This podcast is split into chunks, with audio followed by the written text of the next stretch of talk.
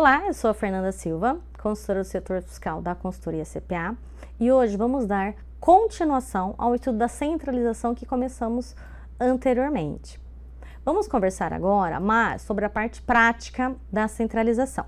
Só para relembrar, a centralização é um procedimento opcional que todos os contribuintes de São Paulo devem concordar fazer parte, todos os contribuintes, lógico, do mesmo titular, mesmo CNPJ base.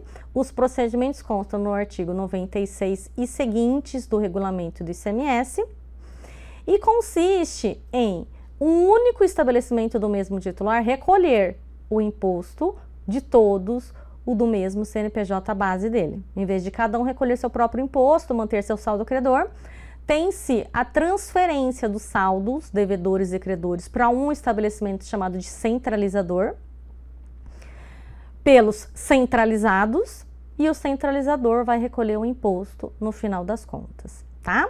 Como é que funciona na prática esse procedimento de centralização? Os centralizados, eles devem emitir documento fiscal mensalmente para o centralizador. Nesse documento fiscal, ele vai colocar se o saldo é devedor ou se o saldo é credor e para a observância aí das regras técnicas, tem que se fazer a leitura da Portaria CAT 115 de 2008 para a emissão desse documento fiscal. Então, cada centralizado emite um único documento fiscal. O centralizador pega todos os documentos fiscais dos seus centralizados e lança em seus livros na FDIP e ICMS. A data da emissão desse documento fiscal, em regra, é até o dia 9 do mês subsequente exceto para a empresa com o CPR 1031, que está relacionado a combustíveis, energia elétricas e transporte, que tem um prazo menor, que tem que emitir esse documento fiscal da transferência do saldo até o terceiro dia útil do mês subsequente. Se o centralizado estiver transferindo saldo devedor, ele vai emitir o documento fiscal e vai lançar na sua apuração a crédito. Já o centralizador vai lançar esse documento a débito. Situação inversa: o centralizado está transferindo um saldo credor.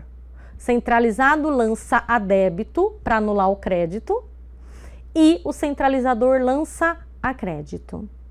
O centralizador vai misturar saldos devedores e credores dele mesmo e de todas as filiais centralizadas no estado de São Paulo e no final vai ver o que vai obter para é, cumprir com a obrigação principal do imposto. O recolhimento, então, vai ter que fazer por GARI ou DARI normalmente, mediante o preenchimento no site da Secretaria da Fazenda. É sempre bom é, lembrar, né, frisar, que o centralizador não pode ficar com o saldo credor oriundo do centralizado.